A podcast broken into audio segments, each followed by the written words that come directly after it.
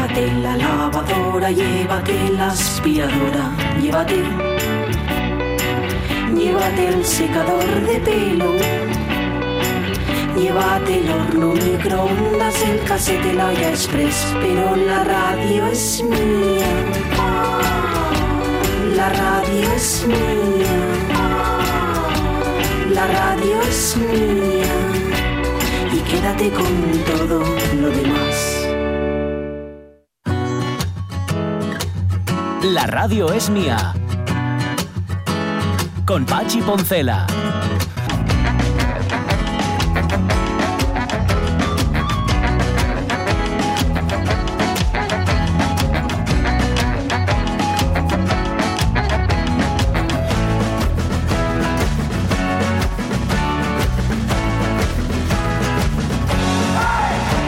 12 y 16 minutos de la mañana están pidiendo por aclamación, ahí, un número mm, inusitado de oyentes, sección diaria para Juan Pastor.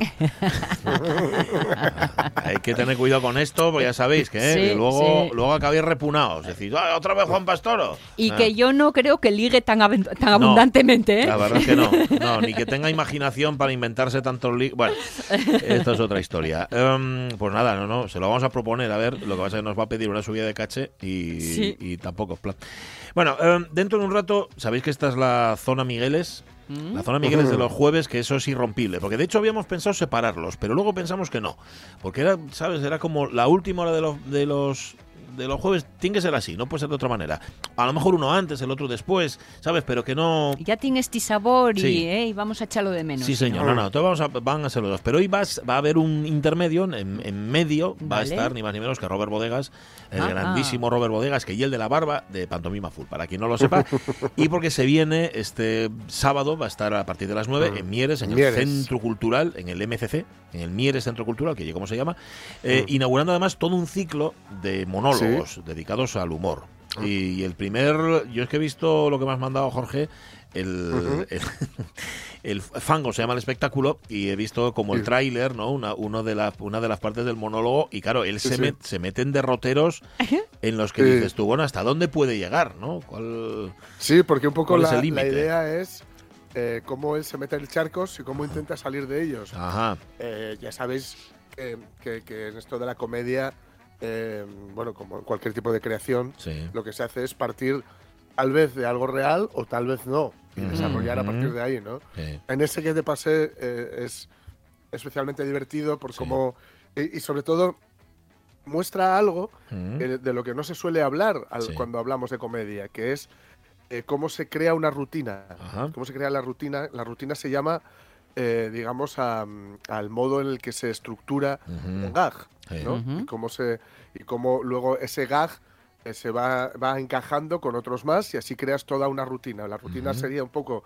estaría la lógica interna, de la, la mecánica interna de un gag Sí. y luego la rutina que sería el modo en el que encajas los diferentes gags para que eh, formen una narración divertida. Ujú. Todo esto parece así muy rollo, Sí. pero, es- pero el, humor, em, como, como todas las artes, se construye así. Claro. Quiero decir, igual que aquí en la radio, para tener esta chispa que tenemos, este Ah, que tenemos, hay no que, no hay que hacer unos, hay que hacer una base previa. Unos ¿no? largos. sí. Y, y- y la verdad es que, bueno, un poco el, el hilo conductor del espectáculo que él va a traer, que eso, luego vendrán Jaime Urrutia, eh, Dani Mateo, va, etcétera, tío, sí. pues es como situaciones en las que él se mete en un charco y cómo salir de ese charco, ¿no? Sí, señor. Y en ese que te mandé, yo lo recomiendo, está en YouTube, Sí. te llama Bumburi o Héroes del Silencio y es un encontronazo con la Guardia Civil, donde además él, él explica muy bien al principio, Ujú. para que luego to- esto tenga gracia, Mm. como eh, estaba malo de la tripa, entonces Sí. vas conduciendo con el... pan- con el No lo cuentes, no lo cuentes, no lo cuentes, que luego va a sonar. No va a sonar entero,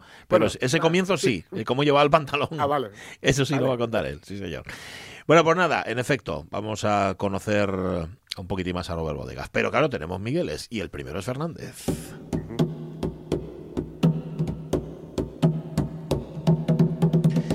Hola Miguel Fernández, ya que estamos, ¿no? Saludándote. Miguel Fernández, ¿cómo estás? Hola. Muy buenos días, Miguel. Eh, Hola, buenos días. Yo muy bien, gracias. Bueno, me alegro. Me alegro, me alegro. A ver, vamos a ver, que, que, que a y media te tengamos que cortar no quiere decir que seas tan lacónico.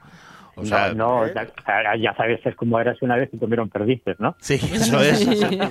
Eh, sí, eso fue por, por obra de la censura que cortó que cortó la parte interesante del cuento. No, pero aquí no es censura. Y de hecho el tema que hoy traes, Miguel, que tiene eh, mucho que ver con, con la acústica, eh, yo creo que hay muchos oyentes. Mira, Jorge, por ejemplo, que se dedica a la música no de forma totalmente profesional, sabrá de este tema bastante y, e incluso puede que hasta lo, lo sufra. Y esto parte de un artículo que encuentras en El País, ¿verdad?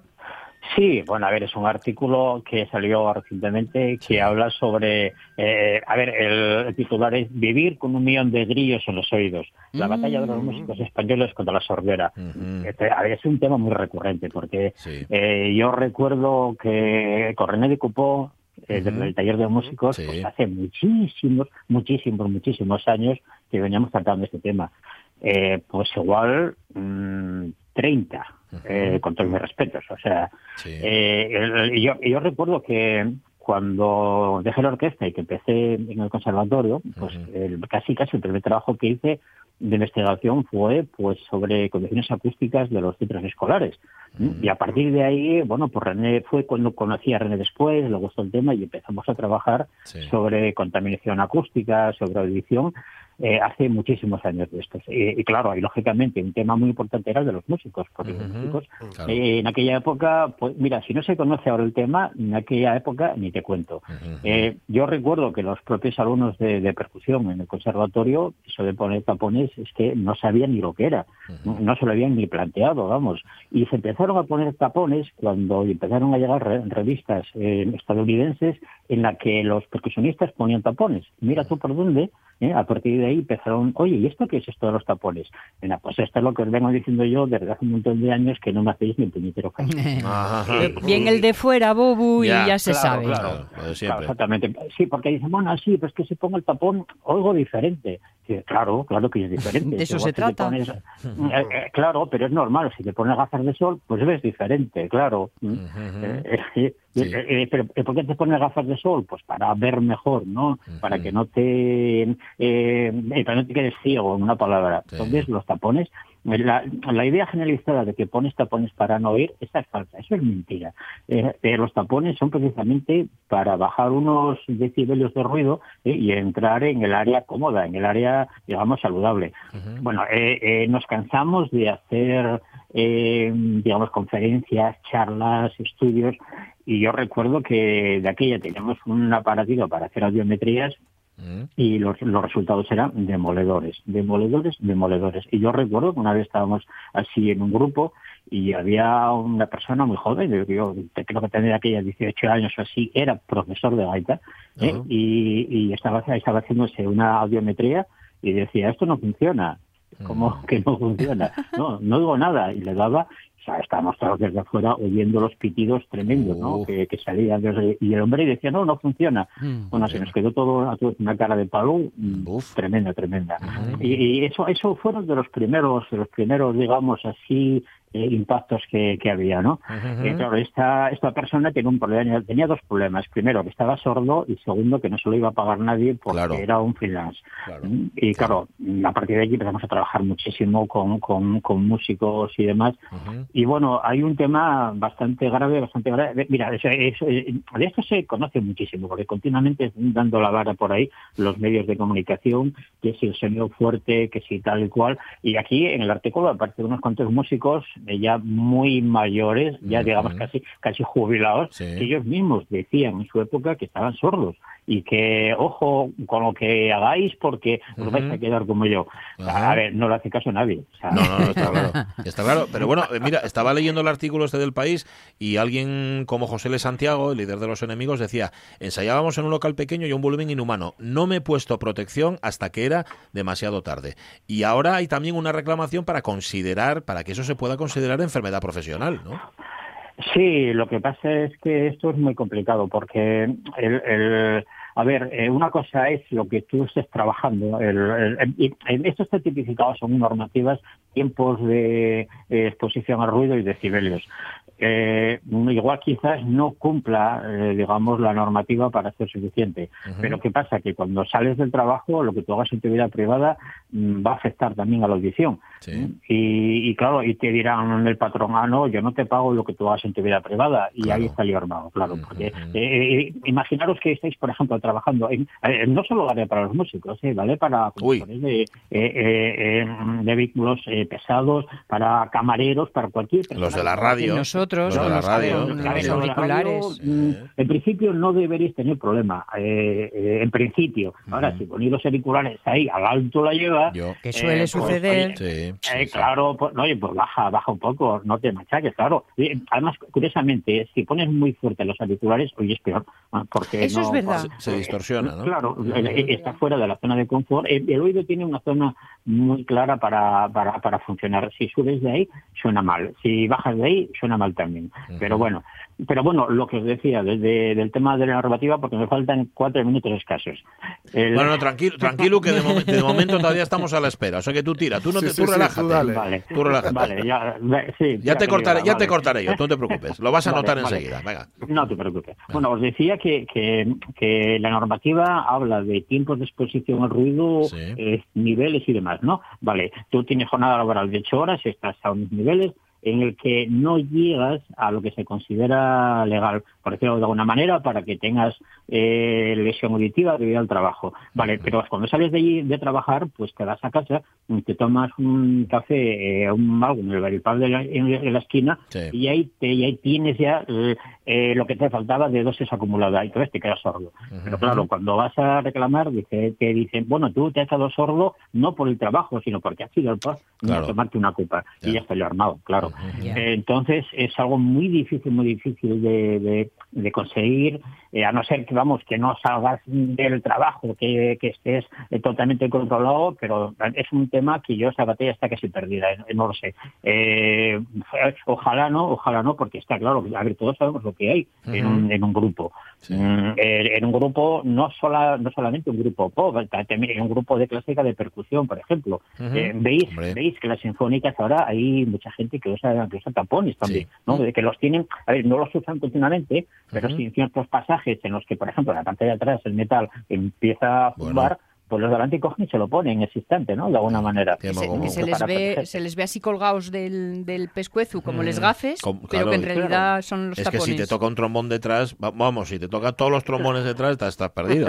Claro, eh, claro, exactamente. Entonces digamos que bueno, es como una visera. A ver, me la pongo cuando, cuando me pega el sol y me la quito cuando estoy a la sombra.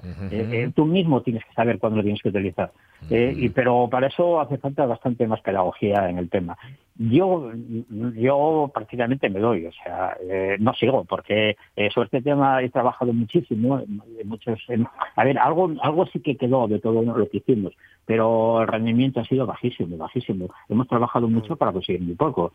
Entonces, el que venga de atrás, pues mira, tiene más suerte que yo. Yo mm, me planto, por decirlo así de alguna manera. Sí, ¿no? no, ya, tú ya Mm. no. Tú ya, oye, ¿tú, tú, cómo, ¿tú cómo estás? ¿Tú tienes algún, al- algún tinnitus de eso? Eh, ¿Tinnitus? eh, sí, tengo, a ver, tengo, a ver, tengo tinnitus debido a la edad. Eh, tengo, Ah. eh, to- todos vamos a tener tinnitus acúfenos, ¿no? Mm. Eh, eh, eh, soplos y demás. Eh, por suerte no tengo pitidos de estos así, de, oh, que, que oigo el, el pitido, no, eso no lo tengo. Me he cuidado bastante, de hecho yo tengo, tengo varios, varios tipos de tapones para los oídos, eh, eh, pues algo así como hoy cuál me pongo. ¿m? Ah, sí. Eh, y, y- y me cuido, me cuido bastante. Pero, pero bueno, mm, por edad todos vamos a tener. Lo, que- lo que pasa es que, vamos, van a ser razonables. Cuando se pierde la audición, eh, cuando te vuelves mayor, no es debido a que la pierdas en sí, sino es debido a que el nivel de ajuste no sube y te mascara lo que puedes escuchar. Entonces, y claro, no oyes. Pero, pero, pero el pitido, a ver, el micrófono que yo tengo es como un ruido, es como un, es como un soplo. No, no es un tono continuo ni es ahí otra cosa. Y, y además hay, hay, hay una cuestión que es que a medida que vas perdiendo audición. Por efecto mecánico aparece lo que se llama el recruitment, que es que los sonidos débiles eh, no los oyes y los fuertes te, mm, te matan, te machacan, te molestan mucho. Digamos que se baja, se baja la zona de audición, ¿no? Mm. Y eso es un problema, es un, es un problema añadido. La paradoja de, del- de, lo, de la mm, de la cuantización de 16 bits, 24 y tal y cual, para sacar niveles de, de, de ruido más bajos cada vez, que esto lo saben muchísimo todos los técnicos y los músicos. Ah, es que me he comprado un aparato que funciona con 16 bits, a mí va con 24 bits, a mí 48 bits. Eso es para que los, los, los pianos sean casi cero y los fuertes sean casi 120. Digamos que sea un ancho de banda eh, audible en cuanto a dinámica muy alto. Claro, y la pregunta es, ¿y para quién? Si los músicos eso ya no lo van a utilizar. Si, si, si el ruido eh, eh, el ruido está presente ahí y ya no tienes ese margen dinámico. Y esa es la paradoja, que se, que se invierte dinero en aparatos que sea pues eh, más silenciosos y digamos, digamos que la diferencia de nivel sea eh, muy alta y nadie lo va a utilizar en realidad. Entonces, bueno, un poco la paradoja, ¿no? De alguna manera. Pero, a ver, el tema este es un tema delicado y sobre todo, ojo, ojo con los niños que están empezando a estudiar, Ah, por ejemplo, por pues sí. ejemplo gaita. Ajá. La gaita, con todos mis respetos. La gaita Sí, es un muy instrumento estridente. que es, que es para tocar al aire libre. Sí. Eh, no es para tocar en casa. O sea, eso es así. Vale, por razones lógicas ya no se puede tocar al aire libre porque no tienes dónde y tocas en casa. Entonces hay que protegerse directamente. Tú no Viva el puedes balcón.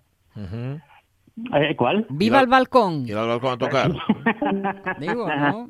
Sí, sí, el balcón podría ser exactamente, pero claro, igual que los tapones los tienen que poner los vecinos. Eh. También Si es verdad. También, Y, también. y si tocaran ojo, bien, lo- a ver, si tocaran bien, sí, sería... sería Sí. ¿eh? pero todo llegará, Si todo estás llegará. practicando, igual no, claro. Esto Oye, que parece una tontería, pero ojo, porque este tipo de, de- de- de compañía sonora Sí.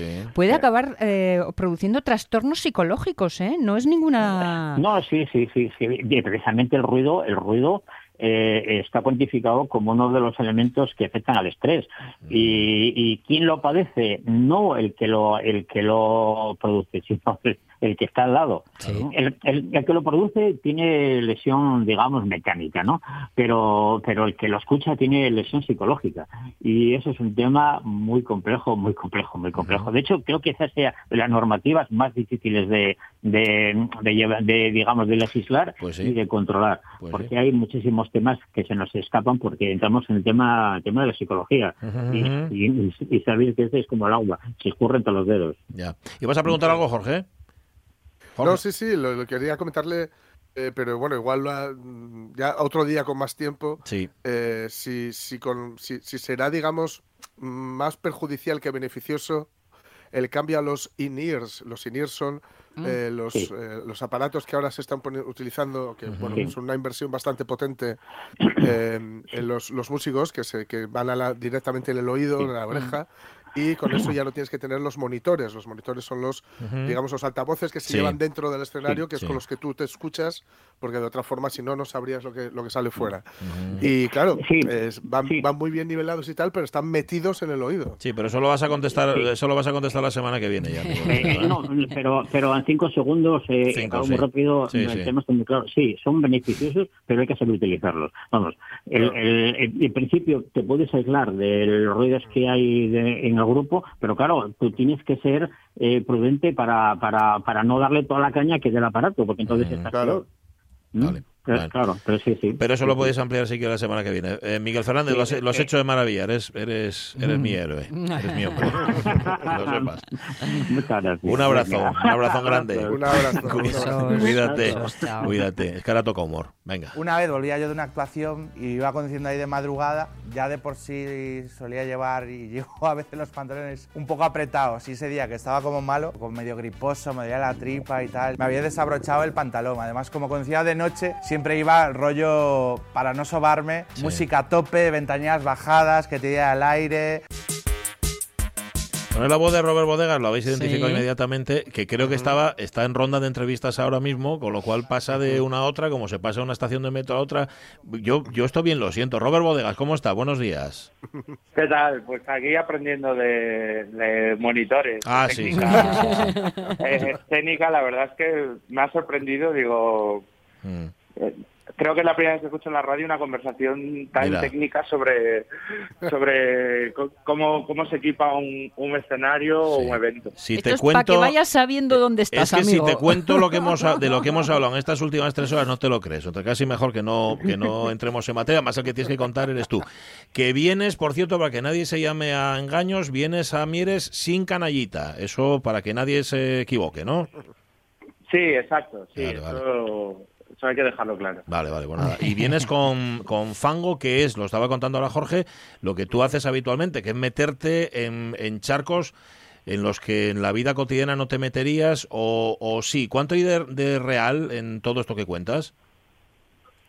Pues mira, hay, hay cosas que, eh, que son, son reales, hay cosas que son más, que tienen más estructura de, de, de monólogo, Sí. de stand-up, como, como gusta decir ahora a los puristas, y de, pues con su estructura de este tema, y con sus chistes, y pero luego hay partes así más narrativas donde donde cuento historias que me han pasado, con siempre con esa lectura de, de intentar eh, tratar el humor negro con, Mm. o sea, de hacer humor negro, pero digamos hacia el lado bueno, no como, o sea, em- empatizando con lo malo, pero saboreando lo gracioso que puede haber alrededor de algo trágico.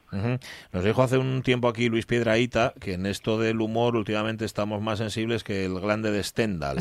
Me imagino que coincides, coincides con el diagnóstico, pero ¿tiene solución esto? O sea, ¿Alguna vez nos va- va- vamos a normalizar esto del humor? Bueno, yo creo que en general es como que es un momento ahí donde la sociedad está cambiando muy rápido Mm. y, y, y por un lado, o sea, ya hay debates que son más razonables que otros sobre mm, mm, sobre el, el humor o cualquier cosa, pero creo que también eh, está bien el, el desafío de, de tener que revisarte, eh, revisar todo tu material y, y intentar eh, contarlo de manera que no deje lugar a dudas eh, eh, lo que quieres transmitir, ¿no? Entonces creo que también nos, nos ha obligado a renovarnos a los cómicos y creo que eso es bueno, ¿sabes? Porque, o sea, ya más allá de, de que algo sea ofensivo o no, que a mí realmente, o sea, algo puede no hacerme gracia, pero tampoco nunca me, nunca me enfadaría, simplemente dejaría de, de consumir a, a- a ese cómico o a lo que sea. Sí. Pero, pero bueno, creo que está bien porque ha- ha- había cierto tipo de humor que más allá de que te ofenda o no, empezaba a estar muy sobado ya. Entonces, Sí. Claro. tener que buscar nuevos frentes siempre siempre está bien para, para renovarse, para renovar el, Yo, el Robert- género en general. Robert, yo creo que podríais, podríais incluso darle la vuelta y decir que cuando hacéis al- algo que ofende a alguien, lo, estáis- lo estáis haciendo por su bien. Porque yo recuerdo eh, una época en que iba mucho a Londres porque, bueno, pues tenía una, un, un rollo allí. Una fer. Y, y de repente sacasteis eh, con pantomima full el, el vídeo de londinense, ¿no? De esto Ajá, que, el sí, que sí. desprecia todo lo español y, y que dice que no se acuerda ni cómo sabe, sabe- ni de cómo se dice bufanda en, en castellano y solo lo sabe decir en inglés. y, y te das cuenta, con perdón, dices, ostras, soy Soy gilipollas. idiota. porque, porque me estoy convirtiendo en este, en este tipo. Con lo cual, podéis venderlo como terapia. Mira, si te, si te molesta algo de lo que digo, míratelo. ¿no? Que, que igual es por eso, claro. Sí, hombre, a ver, hay, hay, luego yo creo que también hay un problema que, que, que hay gente que, que tiene sentido de humor y gente que no. Y Sí, entonces, eso es verdad. Eso es verdad. Cuando no, hay gente pues que no, no le gusta reírse, no le encuentra gracia en nada. Y, y entonces, pues esa gente lo que tiene que hacer es dejar de intentar eh, vender a los cómicos. Dejar de intentar reírse. Claro. Exacto, porque, oye, no es lo tuyo, no pasa nada, sigue con tu vida. Y, ¿sabes? Por ejemplo, eh, yo recuerdo justo ese vídeo de Londres, eh, que yo creo que fue como, porque el canal todavía era tenía menos seguidores y tal, y Sí, fue sí, como, Mm. en su momento, como nuestro vídeo más viral y tal. Y, y, y entonces, claro, esto que se habla siempre del, del contexto, ¿no? De, eh, el vídeo se hace viral y entonces a la gente le llega eh, sin saber que el que sale ahí es un cómico, que se hace que se dedica a hacer ese tipo de parodias y tal. Y estaba Twitter ese día como de pues quédate, pues quédate en Inglaterra, pues no vuelvas nunca. Eh, eh, pues si tanto te gusta España, eh, no vengas, tanto te gusta España, aquí no nos haces falta, no sé qué. Y, y era como, Ya. es como... Ese es el eh, auténtico éxito. Ese es el Claro, auténtico eso, es, éxito. eso es muy gracioso porque porque es como gente que no ha entendido nada. Ah, a, veces, a puedes entender el chiste y que no te guste, pero cuando no lo has entendido es cuando es gracioso, porque dices, oye, Claro, claro. estás haciendo el ridículo y, y aquí no hay discusión. Claro. En este juego entre la realidad y la ficción y todo remezclado para sacarlo de quicio y conseguir la sonrisa, yo sería un colega de Robert Bodegas mm, de los que me estaría todo el día temblando. De sí, sí, me miras pacíficamente, pero qué maldades estarás pensando de esto que estamos viviendo y, y en qué va a terminar en tu cabeza y en el O escenario. sea, tú has perdido amigos por, por culpa del humor.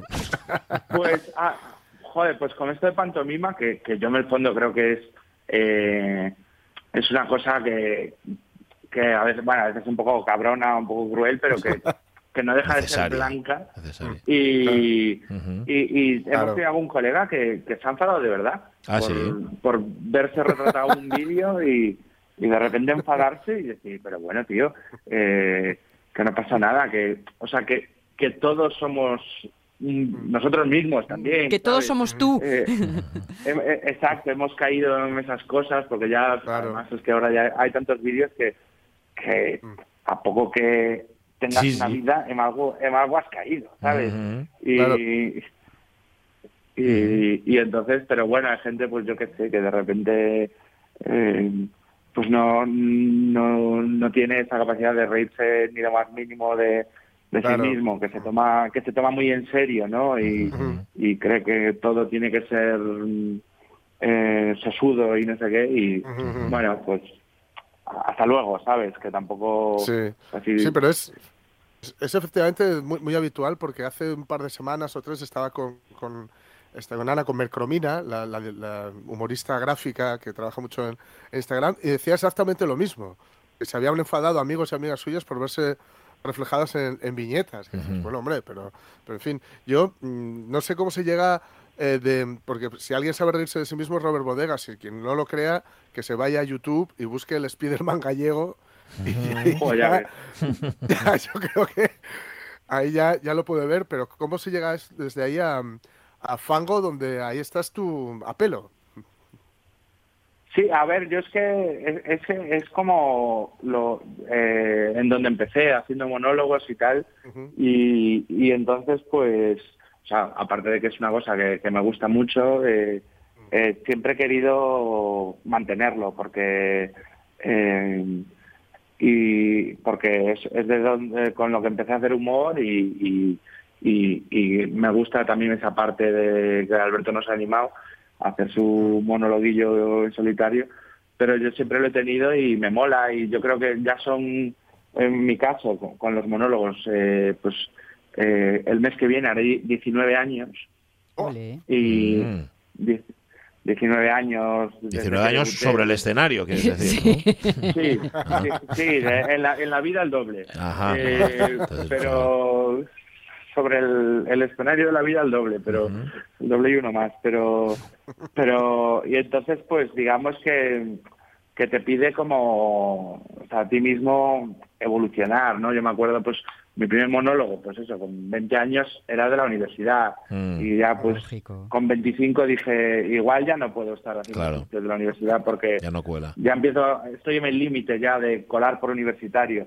Pero sin embargo la gente venía y me decía, joder, ya no cuentas lo de la universidad. Mm. Y es, no, porque No. ya estoy en otra movida, ¿sabes? Y, y creo que siempre tienes que ir un poco acorde a, a, a tu momento vital. O sea, a mí hay una cosa que yo valoro mucho es, es que, que tu público sea más o menos eh, de tu generación, o una arriba, una abajo, pero o sea, para mí sería raro salir a un escenario y que todo el público tuviese Ujú. 16 años o bueno. que tuviese 70, porque digo, joder, pues yo con quiero con quien quiero conectar es pues, pues la gente de 30 o de 50, porque yo estoy ahí en el medio, Ya. pero Bueno, en cualquier caso, sería como muy raro de hago reír a, a, ju- a jubilados, pero a nadie de mi edad. Toda la Ya. familia. No, no, pero que te sir- si, te sirve, si te sirve de algo, yo veo vuestros vídeos con mi hijo de 15 años, yo tengo 51, y los dos nos reímos. No sé si de lo mismo, pero los dos nos reímos. O sea que intergeneracional a tope. Bueno, ¿tienes otra entrevista ahora, Robert? ¿O no tienes más? Pues eh, no, ya. Bueno, ah, sal- bueno, entonces, entonces mejor. Bueno, no estoy libre, tengo que seguir trabajando, pero. Vale, vale. Bueno, pues trabaja. Pero estoy libre de. de, De los pesados De los como pesados de vosotros. los medios. Nos encontramos en Mieres, nos encontramos en Mieres el, el sábado a partir de las 9, ahí en el Mieres Centro Pues ahí Cultural, nos vemos, en Mieres. en medio del fango. Un abrazo, Robert. Chao. Venga, un abrazo, muchas gracias. Ah, muy bien. Chao. Fango es el título del espectáculo. Bueno, eh, le hemos robado tiempo ya a Miguel Fernández y se lo hemos robado también a Miguel Trevín, pero bueno, ellos son conscientes de que la radio, la radio es un directo. Esto es así. Miguel Trevín, ¿cómo La estás? Buenos es días. Sí. Sí, ¿Estás ahí yo? estoy aquí, estoy aquí, estoy aquí. Estaba Bueno. oyendo, vosotros, estaba oyendo. Estábamos hablando Todo con, el- con Robert Bodegas, que no sé si sigues Sí. tú a, a los Pantomima Full. ¿Los ves alguna Sí. vez? Sí, ¿eh? Alguna vez me mandan cocinas, sí, Eh, sí, pues estoy en la sí, mitad de sí. Pantomima Full.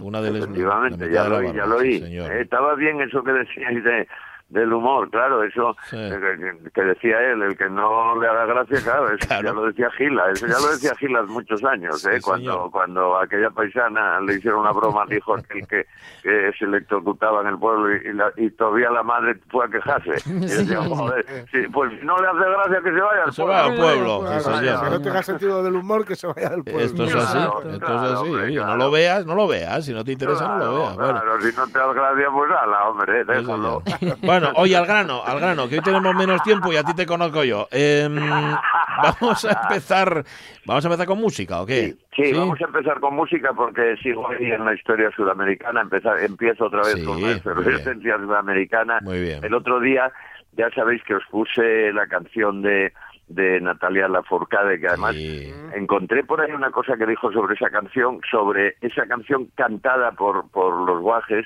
y Ujú. estuvo muy hábil, muy hábil. Eh, mira, le leí, decía, esta mañana me encontré con esta belleza, dice, ¿eh? Bien, Bien, hasta ahí bien. bien. Pero luego dice, las canciones son como palomas que vuelan a donde ellas quieren.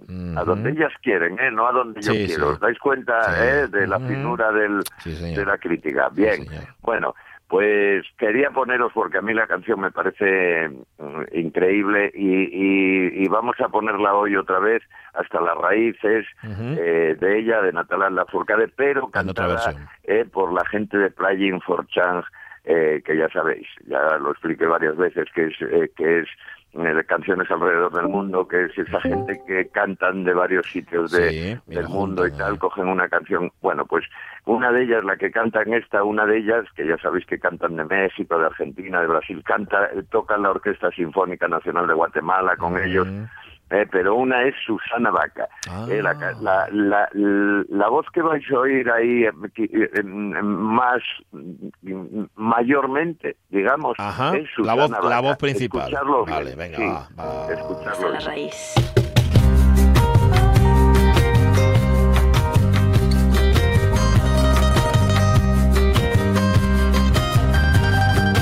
Sigo cruzando ríos, andando selvas, amando al sol. Cada día sacando espinas de lo profundo del corazón. En la noche sigo encendiendo sueños para limpiar con el humo sagrado cada recuerdo.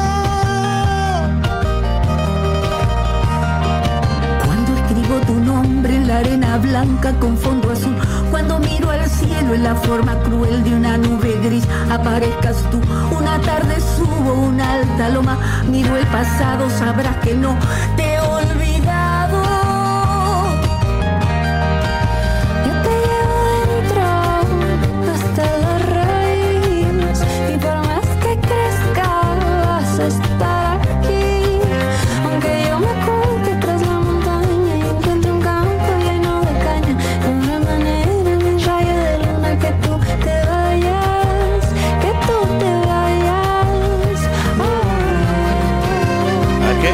es, difícil estropear esta canción de lo preciosa que es, pero qué versión guapa esta que has traído, Miguel. Guau, es, es espectacular, ¿eh? guapa, la oyes y parece que te lleva. Es una época buena, es lo que os digo. Yo ya sabéis que estoy colgado últimamente de Sudamérica.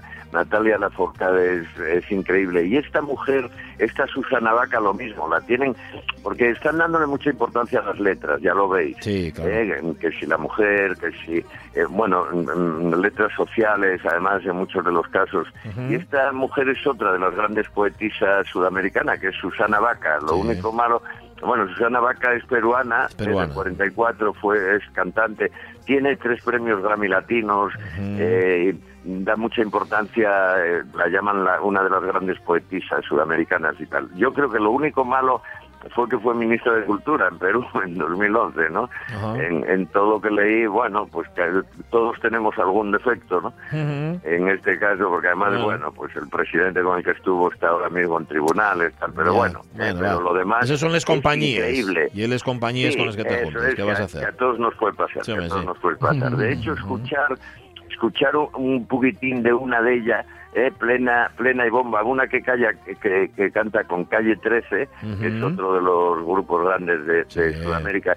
Escuchar qué guapa, eh, escuchar qué guapa esta canción, plena y bomba.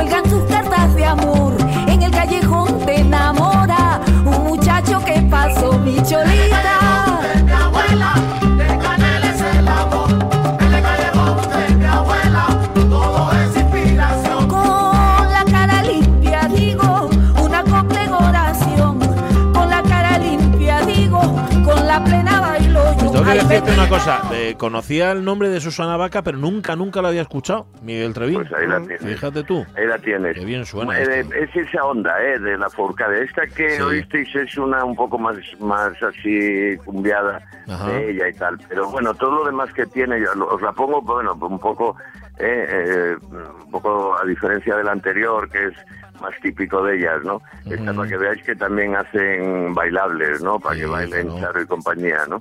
pero, pero es parecido, ¿eh? es una onda muy parecida y es, mm, bueno, es gente que está haciendo ahora mismo música muy, muy, muy seria, ¿no? Y muy guapa, y muy guapa, ya lo estáis oyendo. Súbela un poquitín, Caunedo, súbela un poco. palmeras le salieron piernas.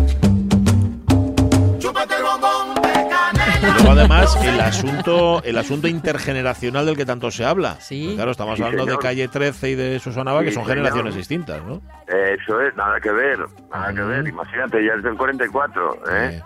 Sí, sí, sí. Claro, son casi, casi, casi, casi 80, ¿eh? Sí, sí, oye, bueno, Oye, del, del 44 y es Susana Vaca, Dani Dani, el- con el que no remataste el otro día, por cierto, hablando de su mala suerte, y es del 42, es está para cumplir, cumplió 79 este año. Sí, señor, sí, señor. Sí, y mira, además, bueno, ya visteis el otro día la mala suerte que tuvo, ¿eh? Sí, Que lo dejaba la primera novia, luego la, aquella novia sueca que tuvo que, que iba a verlo a, a partir troncos y se mató yendo al pueblo, tal, o luego aquello que le raptan el hijo y él lo rapta. Bueno, que- bueno. que, bueno, se- se medio raptan, tremenda ¿no? esa. Se ponen a raptar, luego acaba ahora, ahora hace muy poco le pusieron, eh, le roban una canción, eh, él se enfada y, y- y lo dice por ahí y tal, y entonces ala, lo denuncian y, y acaba en, en busca y captura y tal. ¿no? y, y- y claro, él esta última época, tuvo una época ahora ahí un poco flojuca, ¿no? Un poco floja ahí a partir de los 70 y tal, porque bueno, la voz, ya sabes, ¿eh? empieza a... Bueno, oye, notar- normal. Claro. Claro, que es normal. Así todo, fijaros cómo es eh, lo de la mala suerte de este hombre. Bueno, un poco decadencia y tal, pero así todo él sigue cantando por ahí y tal, y entre colegas también y tal. Y en una de las veces que canta, Sí. Eh, hay un director y arreglista en, en Miami y tal, Bebu Silvetti. Ah, Bebu Silvetti, Eh, señor, muy famoso. Eso es, Sí. muy potente.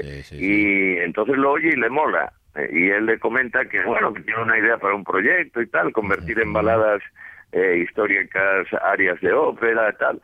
Y al, y al Bebu Silvete le mola. Ajá. Uy, qué bien, tal. Pues venga, eh, él ya tiene setenta y pico, dice, "Ah, estupendo, venga, va, vamos a tirar para adelante. Y efectivamente, eh, cogen el proyecto, mm, se ponen a arreglarlo y tal, y cuando están en ello va Bebu y se muere.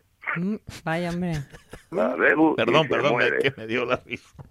Me dio la risa, perdón, esa risa Sí, nerviosa. oye, para reírse, o sea, oye, ningún, nervioso, ningún proyecto, ningún proyecto y tal, y, y- y así, nada. Y va y se muere, pumba. Y, ala, el proyecto, y tú que él bien muy cabezón, Sí, eh, ¿no? como buen asturiano, ¿eh? Entonces dijo, no, no, no, no, da igual que Bebu se muera, que no, que yo esto voy a llevarlo adelante y tal, aunque solo sea por tal y por tal, y pum, efectivamente, y el último disco que sacó, eh, lo Mm. llevó para adelante, pero es para que veáis, fijaros, ya lo último con él, para que veáis la mala suerte de este hombre. Yo las últimas, de las últimas noticias que le leo, de las últimas, bueno, hay un hay una entrevista ahí en el comercio que además mm, Bueno. que me la mandaste tú. Sí, la que le hizo a. Zahara Villacorta, que es que no tiene desperdicio. Esa entrevista es de Luego lo 2015, comentamos. creo. Sí. Sí, sí, porque es muy bueno, bueno. Pero la anterior, digamos, que, que yo le leí, eh, fueran unas últimas noticias de él que, que lo leí en ABC. ¿eh? Eh, eh, le hacían una entrevista y decía, estuve con Gaspar las últimas cuatro horas de su vida. Imaginaros, es la última noticia. Es decir, os lo explico, ¿eh? os lo explico así rapidín.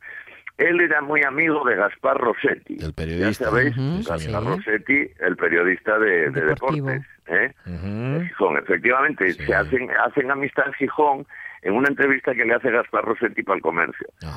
Y entonces quedaron de amigos ya para la vida. El rollo es que él cuenta, cuenta en el periódico, para que veáis lo de la mala suerte de este hombre, cuenta en el periódico que come, queda con él, una de las veces que viene a España, queda con él y comen en el asador Donostiarra ese de Madrid. y tal. Y entonces él, al finalizar de comer, pues Dani Daniel acompaña a Gaspar al taxi. Nada, normal, todo normal, lo acompaña al taxi. Coño, voy contigo. No, no, no, voy yo para casa, no te preocupes, tal. Bueno, bien. ¿Eh? Dos amiguetes. Entonces Gaspar sigue en el taxi y tal, llega a destino, baja del taxi, tropieza con un pivote de la calle y pumba, cae, se da un golpe en la cabeza y se muere. Madre mía. ¿Qué os parece? Eh, la última noticia que leí yo Madre mía. de, mm, de tal, eh, un amiguete y tal, pues eh, lo lo dice él, estuve con Gaspar las últimas cuatro horas de su vida. Madre del alma. Para que veáis cómo lo persigue. Bueno, Esta otro, otro cualquiera, penúltima. otro con más mala idea diría que llegafe, pero no, no y el caso. Además, ya Otro- sabes. No, hombre, No, la mala suerte, la este mala tipo suerte, de- la mala suerte. Hombre, yo no comería con él, pero... pero Por ya lo menos me que no te lleve al taxi. También, también ya que no me invita. Ya, Pero ya, no, mejor, eh, mejor que no. Casi, casi mejor que no. Bueno. dudaríalo. Y- Em, y pero pero sí. así todo es muy, muy, muy bueno, Sí, muy señor. bueno. Leerlo, leer el, el- la entrevista, La entrevista que le hacen, buscarlo por ahí porque es buenísimo. ¿eh? Eh, cuenta cómo, cómo descubre el... Porque él se llama Daniel Candón. y Candón dice de la que puse Daniel Daniel, dijo, porque igual alguien, si pongo Daniel Candón, igual alguien iba a decir Daniel Condón. Sí, sí, da una entrevista. Sí, sí, sí, sí, sí, sí, sí, sí. Es, esa entrevista del comercio a Dani Daniel es de absoluta antología. Es de antología. antología, Sí, sí, efectivamente. Y ya no os digo cuando cuenta cuál es la mujer ideal. eso Ajá, ya-. Dice algo así como que pechugona, dice, ¿no? Sí, dice, una cara atractiva, pero sobre todo una buena pechuga. Mi mujer, dice, mi mujer ahora tiene una pechuga que es la de Dios. Textual. Una pechuga, textual, textual. Textualmente. No, yo- Sí, señor. La mi mujer Bueno. ahora tiene una pechuga que hiela de tío. Bueno, que la busquen, está- que la busquen. que- que es entrevista. políticamente muy correcto. Todo, todo- todo así. Bueno, oye, em, seguimos hablando la semana que viene, Miguel. Qué, qué- qué perrulles. Hala, hasta, hasta el jueves. Cuídate Venga, mucho. chicos, venga, Adiós. cuidadvos. Mañana nos vamos a Cangas de. Onís. Mañana desde Cangas de Onís en directo a la radio mía. Si queréis ir a vernos, ahí estaremos de 10 a 1 en la Casa de Cultura. Hala, hasta mañana. Sí.